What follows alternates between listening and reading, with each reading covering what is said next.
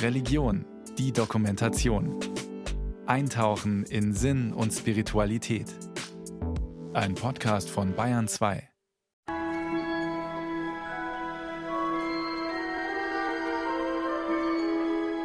Jacoba de Settisoli, sie ist wohl eine sehr sensible Frau gewesen. Sie hat sich dieser Spiritualitätsbewegung des Franziskus von Assisi angeschlossen, hat Franziskus in Rom getroffen, mehrfach ihn auch in ihr Haus eingeladen und ihn eben in Assisi besucht. Also sicher hat Franziskus gespürt, diese Frau möchte gerne aus den Zwängen unserer Gesellschaft ausbrechen, weil sie Gott dienen will. Ich stelle sie mir so vor, in einem weltlichen, reichen, aber unaufdringlich geschmückten Gewand, als edle Gestalt, ja, mit einem gewissen Charisma. Ich glaube, das war für den Franziskus jemand, der ihm in Rom Obdach und vielleicht auch das eine oder andere Mal Schützenhilfe gegeben hat. Und von Jakobas Seite aus war es im Grunde ja, der geistliche Begleiter. Das war eine richtige Freundschaft, die sich auf Augenhöhe bewegt hat diese Verbindung zu der Jakoba. Was ganz klar ist, ist diese enge persönliche Verbindung. Das zeigt, was für eine wichtige Person sie für Franziskus gewesen ist. Eigentlich die Frau, die ihm so auch vom persönlichen, emotionalen her wahrscheinlich am nächsten stand. Ihn unterstützt hat, ihn wirklich auch geliebt hat. Die Franziskanerin Theresia Wittemann aus Augsburg, die Theologin Susanne Elsner aus München und der Franziskaner Thomas Freidel aus Assisi. Alle drei spüren einer außergewöhnlichen Frauengestalt nach. Jacoba de Sette Soli Frangipani. Die junge römische Adlige stand einem der bekanntesten Heiligen der Kirchengeschichte, Franziskus von Assisi, wohl so nah wie kaum ein anderer Mensch. Doch sie geriet im Lauf der Geschichte weithin in Vergessenheit. Wer war diese Frau? Die Spurensuche gleicht einem Puzzlespiel. Sie beginnt in der Heimatstadt des Heiligen in Assisi. Dio fammi strumento della tua pace. In der Ebene unterhalb von Assisi steht heute die gewaltige Renaissance-Basilika Santa Maria degli Angeli schützend über einem kleinen romanischen Kirchlein der sogenannten Portionkula. Diese winzige, mit Marienbildern geschmückte Kapelle ist eine Keimzelle der franziskanischen Bewegung. Hier fand der reiche Kaufmannssohn Francesco de Bernardone seine Berufung zum armen Wanderprediger. Hier schlossen sich ihm ab 1208 erste Gefährten und Gefährtinnen an. Von hier aus brach er mehrfach nach Rom auf, um beim Papst Anerkennung für seine Armutsbewegung zu erbitten und lernte dabei die angesehene römische Adlige Jacoba de Sette Soli kennen und lieben. 1226 kehrte Franziskus nach vielen Reisen schwer krank in die Portiuncula zurück und starb dort am 3. Oktober. Dazu überliefert der älteste Biograf des Franziskus, Thomas von Celano, eine außergewöhnliche Szene. Als Franziskus nun an jener Krankheit da niederlag, wollte er wenige Tage vor seinem Tod zur edlen Dame Jakoba nach Rom einen Boten schicken. Wenn sie ihn, den sie so glühend geliebt, noch sehen wolle, bevor er heimkehre, dann solle sie in höchster Eile kommen. Der Brief wurde geschrieben, ein Bote gesucht, da hörte man plötzlich vom Eingang der Portiuncula Gewieher von Pferden, Lärm vom zahlreichen Tross.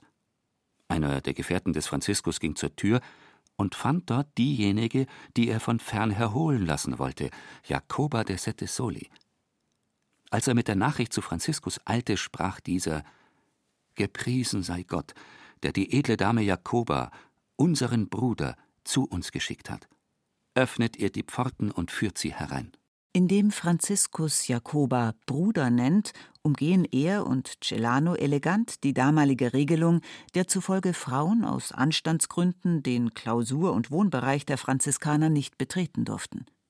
Der Chronist staunt dabei über das tiefe Einvernehmen zwischen der Römerin und Franziskus. Hat Jakoba doch alles mitgebracht, was Franziskus in dem Brief, der nie abgeschickt wurde, erbittet: Tücher sowie Kerzen für das Begräbnis und nicht zuletzt eine Art Lebkuchen, über den Franziskus sagte Auch von jener Speise soll sie schicken, die sie mir mehrmals zubereitet hat, als ich in Rom war. Diese Speise, welche aus Mandeln, Zucker, Honig und anderen Zutaten gemacht wird, nennen die Römer Mostaccioli. Glücklich über die Ankunft Jakobas habe sich Franziskus noch einmal von seiner Krankheit erholt, so die Biografen, doch nur für kurze Zeit.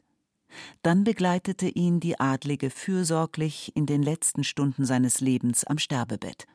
Nach dem Tod des Heiligen im Kreis seiner Mitbrüder überliefert Thomas von Celano schließlich noch eine bemerkenswerte Szene.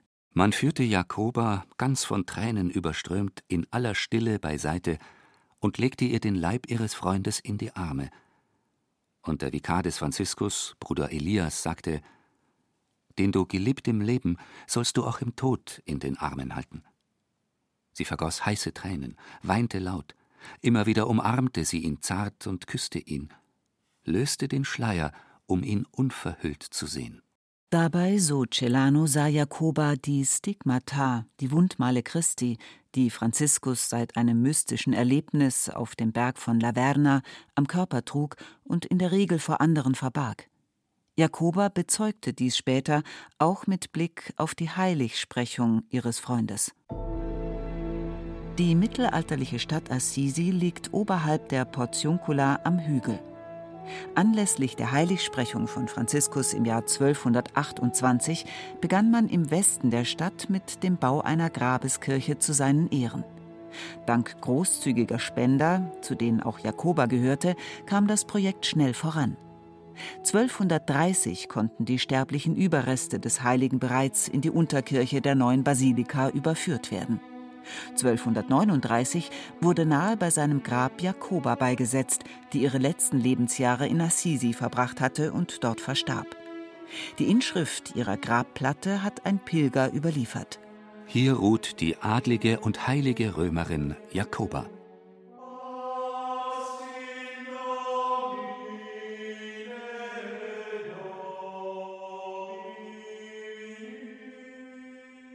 Wer heute die Unterkirche mit ihren bunten Fresken und ihrer mystischen Stimmung betritt, um Jakobas Grab zu suchen, wird zunächst enttäuscht.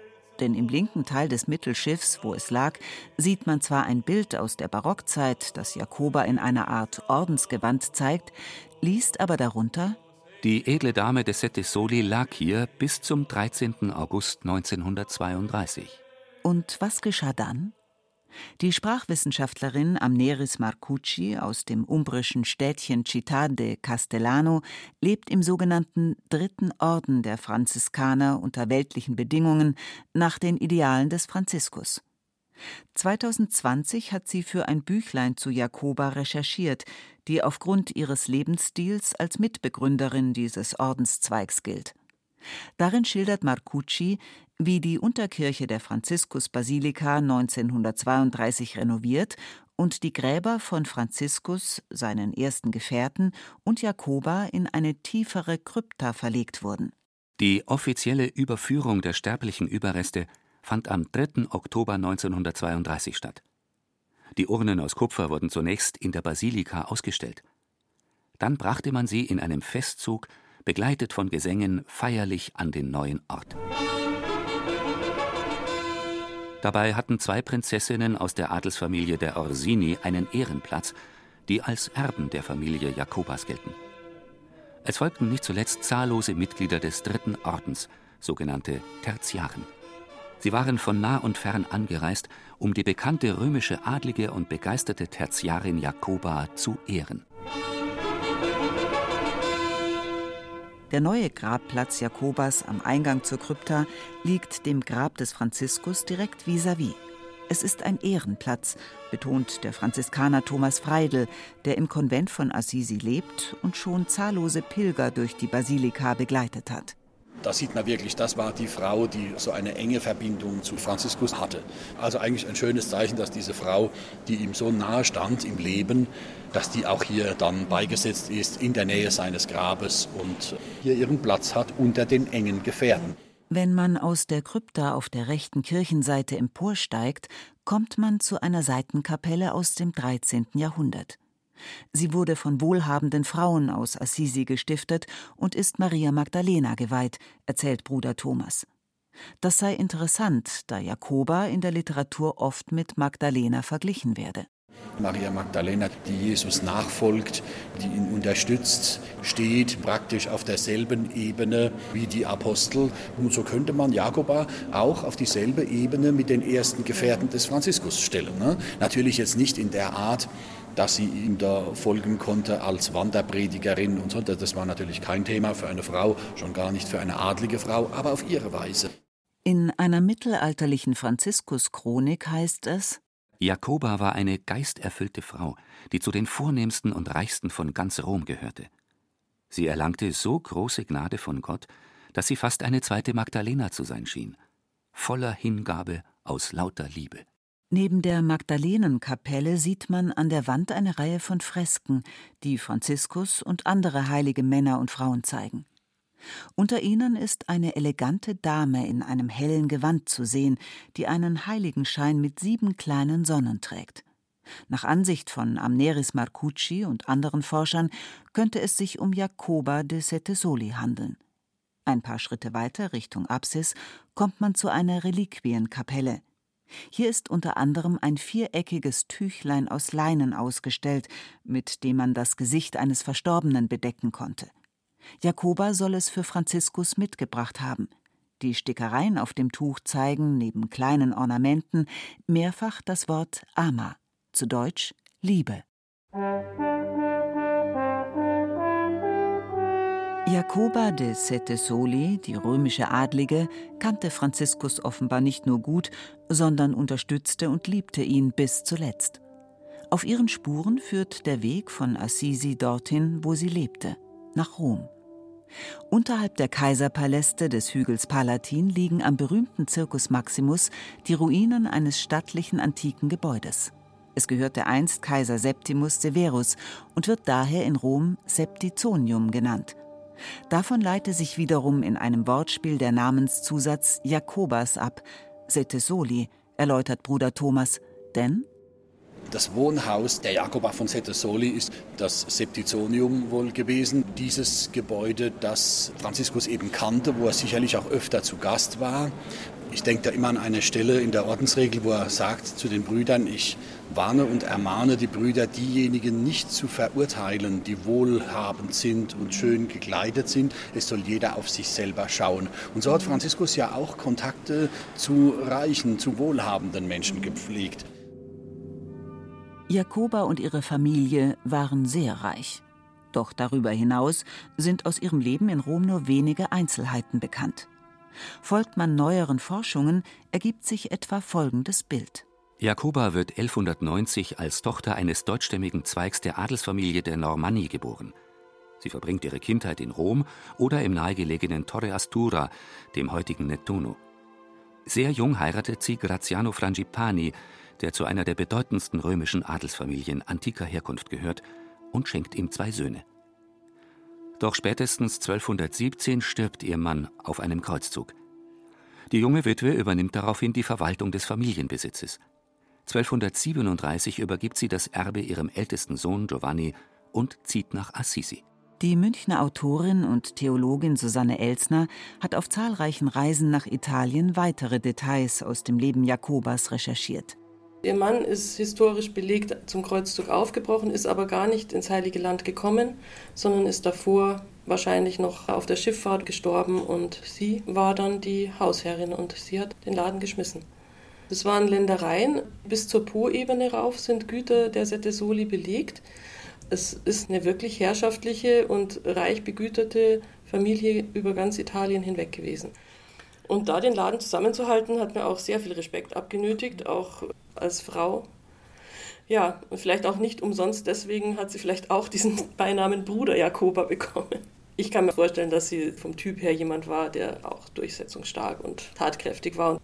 Susanne Elsner hat die adlige Römerin in einem 2021 erschienenen Roman porträtiert. Er trägt den Titel Jakoba, die vergessene Freundin des Franziskus. Elsner erweckt darin die historischen Gestalten mit viel Fantasie und Einfühlungsvermögen zu neuem Leben. So etwa, wenn sie sich die erste Begegnung zwischen Jakoba und Franziskus ausmalt. Sie fand wohl im Jahr 1209 oder 1212 statt. Jakoba könnte damals die bettelarmen Brüder aus Assisi getroffen haben, als sie in Rom Obdach suchten, meint die Autorin. Plötzlich erklang neben Jakoba eine Stimme. Ruckartig drehte sie sich um und blickte in zwei Augen, die fröhlich und ein wenig verschmitzt ein schmales, bärtiges Gesicht erhellten. Sie wandte sich dem zerlumpten Mann ganz zu, der ohne Scheu neben ihr stand. Er war ein wenig kleiner als sie, strahlte aber Souveränität aus. Jakobas Herz klopfte. Das war er, der Arme aus Umbrien, von dem sie schon so viel gehört hatte. Die unverhoffte Begegnung schien ihr wie ein Geschenk des Himmels. Verzeiht, hohe Frau, aber dürften wir in euer Haus? Uns genügt ein Dach über dem Kopf, auch gerne ein Stall. Jakoba zögerte nur einen Augenblick und sagte dann Es wird meinem Gemahl und mir eine große Freude sein, euch und eure Freunde zu beherbergen. Ihre Augen trafen sich. In beiden lag tiefe Freude. Der Beginn einer einzigartigen Freundschaft. Ja, mehr noch, einer Liebe. Und einer Beziehung, die in Rom vermutlich für Gerede sorgte, auch wenn kein Chronist überliefert, dass sie die Grenzen gesellschaftlicher Schicklichkeit sprengte.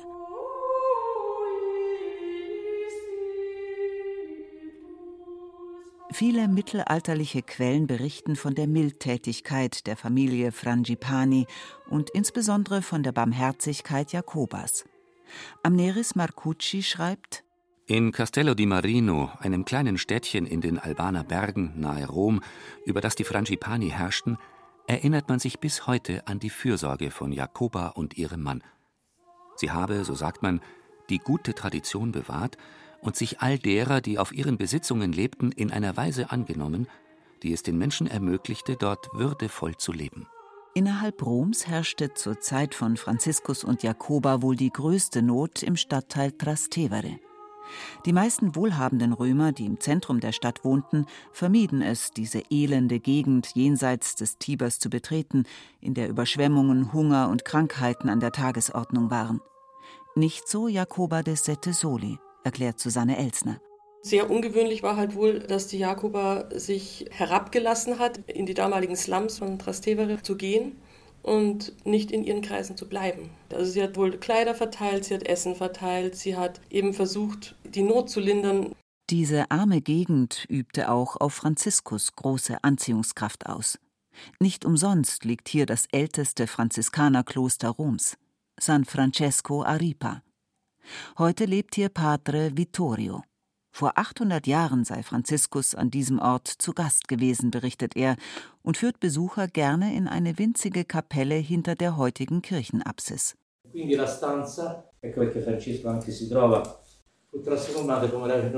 In diesem kleinen Raum hat Franziskus übernachtet, wenn er hier war. Und dies ist der Stein, auf den er sein Haupt legte, wenn er schlief. Vielleicht waren er und seine Mitbrüder schon im Jahr 1209 das erste Mal hier, als sie von Papst Innozenz III. die Erlaubnis für seinen Lebensstil erbaten. Damals hieß dieser Ort noch San Biagio und bestand aus den Ruinen eines verlassenen Benediktinerklosters, einer winzigen Kapelle und einem baufälligen Hospiz für Leprakranke, so Padre Vittorio. 1229 wurde das Gelände dann auf Initiative von Jacoba di Frangipani Sette Soli ganz den Franziskanern übereignet. Wir haben noch die Urkunde von Papst Gregor IX., die das belegt. Anschließend entstanden hier, dank Spendern, zu denen Jakoba zählte, ein neues Kloster und eine neue Kirche. Und ich bin sicher, Franziskus verband nicht nur mit Jakoba eine enge Freundschaft. Er war bei der ganzen Familie ihres Mannes Graziano Frangipani willkommen und wurde von ihr unterstützt. Jakoba konnte daher Franziskus nicht nur Gastfreundschaft gewähren, sondern auch öffentlich mit ihm die armen Gegenden Roms besuchen, vermutet Susanne Elsner. In diesem Zusammenhang stehe auch die Erzählung von einem Lamm, das Jakoba erhielt. Das ist tatsächlich in den Quellen überliefert, dass Franziskus mit ihr in Rom unterwegs war und äh, dieses Lamm sollte geschlachtet werden. Und kurz bevor es praktisch wirklich schon unter Messer lag, hat Franziskus es einfach an sich genommen und der Jakoba in den Arm gedrückt und hat den Schlechter dann irgendwie anderweitig versucht zu beruhigen. Jakoba hat es dann sicher finanziell irgendwie erstattet und hatte jetzt nun ein Lamm. Und von dem Lamm ist dann auch in den Quellen überliefert, dass sie es dann wirklich fast so wie ein Symbol ihrer Freundschaft immer bei sich hatte. Das Lamm hat sie sogar bis in die Kirche begleitet. Vermutlich war die Freundschaft mit der mächtigen Familie der Frangipani für Franziskus auch hilfreich, um in Rom Kontakte zu hohen kirchlichen Kreisen aufzubauen. Galt es doch, diese immer wieder positiv zu stimmen, damit der Bettelorden von Franziskus nicht, wie andere Armutsbewegungen jener Zeit, verboten wurde. Die Frage nach dem Beitrag, den Jakoba und ihre Familie zur Etablierung des neuen Ordens leisteten, öffnet ein spannendes Forschungsfeld, das bisher im Dunkel der Geschichte liegt. Zurück nach Assisi, wo Jakoba ab etwa 1237 bis zu ihrem Tod lebte. Die Oberkirche der Franziskusbasilika schmückt heute ein Zyklus prächtiger Fresken, die auf Entwürfe des berühmten Malers Giotto aus dem 14. Jahrhundert zurückgehen. Eines der Bilder zeigt, wie der verstorbene Franziskus auf einer Bahre zum Klarissenkloster San Damiano und weiter zur Beisetzung getragen wird. Unter den Männern, die die Bahre transportieren, sieht man eine Frauengestalt. Sie steht in der ersten Reihe und fällt durch ein rotes Kopftuch und blonde Zöpfe auf. Der Franziskaner Thomas Freidel erläutert dazu: Wir haben ja hier den toten Franziskus. Er wird in die Stadt gebracht. Die Frau, die da hilft, die Bahre zu tragen, die man nur von hinten sieht im roten Gewand, die wird eben mit der Jakoba identifiziert. Weshalb aber zeigte man eine Adlige, die im Leben des Heiligen eine so große Rolle spielte, im jüngsten und größten Teil seiner Grabesbasilika, der sogenannten Oberkirche, nur beiläufig von hinten? Amneris Marcucci weist auf eine mögliche Antwort hin. Jakoba hatte, gemäß mancher Quellen, Bruder Elias unterstützt, einen der engsten Gefährten von Franziskus, der anfangs mit dem Bau der Basilika beauftragt war. Dieser aber wurde später vom Franziskanerorden ausgeschlossen. Man verhängte über Elias sogar eine Damnatio Memoriae, die jede Erinnerung an ihn auslöschen sollte. Viele Dokumente, die seinen Namen trugen, wurden vernichtet. Dieser Aktion könnte indirekt auch der Name Jakobas zum Opfer gefallen sein. Das würde erklären, warum wir in Assisi auch außerhalb der Grabeskirche überhaupt keinen Hinweis mehr auf sie finden. Thomas Freidel nickt. Das sei durchaus denkbar führten doch schon ab 1239 Streitigkeiten und Eifersüchteleien innerhalb des Ordens zur Absetzung von Elias. Das könne man sogar den Texten mancher Franziskus-Biografien entnehmen. Zum Beispiel, wo vom Tod des Franziskus die Rede ist, wo dann immer heißt, er segnet als erstes seinen Vikar. Das ist Elias gewesen. Aber man erwähnt ihn nicht mehr namentlich, weil er zu dem Zeitpunkt schon in Ungnade gefallen war. Aber was ja auch interessant ist, in neuerer Zeit ist Bruder Elias rehabilitiert worden. Die Dillinger Franziskanerin Theresia Wittemann vermutet noch einen weiteren Grund, warum man auch Jakoba nachträglich aus dem Gedächtnis verdrängt haben könnte. Möglicherweise habe die enge Freundschaft mit dieser jungen Witwe und Laienchristin, wie sie Thomas von Celano schilderte, später kirchenpolitisch Anstoß erregt.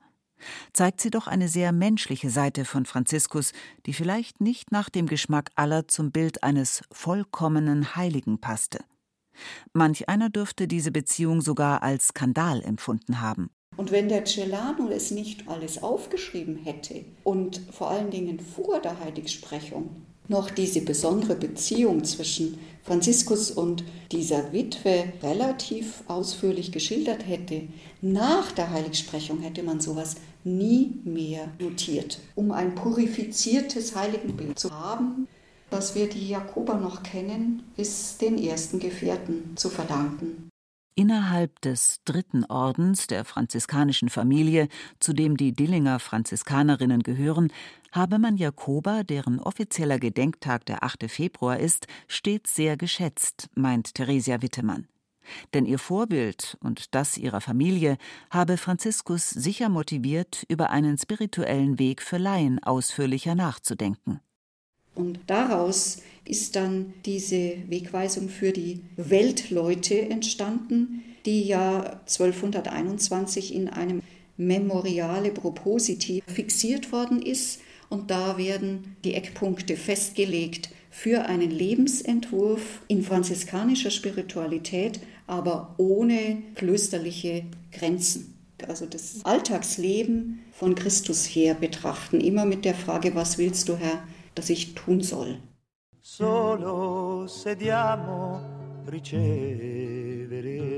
Dieser Entwurf wurde 1289 vom ersten Papst aus dem Franziskanerorden, Nikolaus IV., weiterentwickelt. Er bildet die Grundlage für das spirituelle Leben von zigtausend Laien, die heute in aller Welt Mitglieder des Dritten Ordens sind. Es sei daher höchste Zeit, so Theresia Wittemann, jene Frau, die als Laien all dies inspirierte, dem Vergessen zu entreißen und sie in der Kirche neu zu würdigen. Jacoba de Sette Soli Frangipani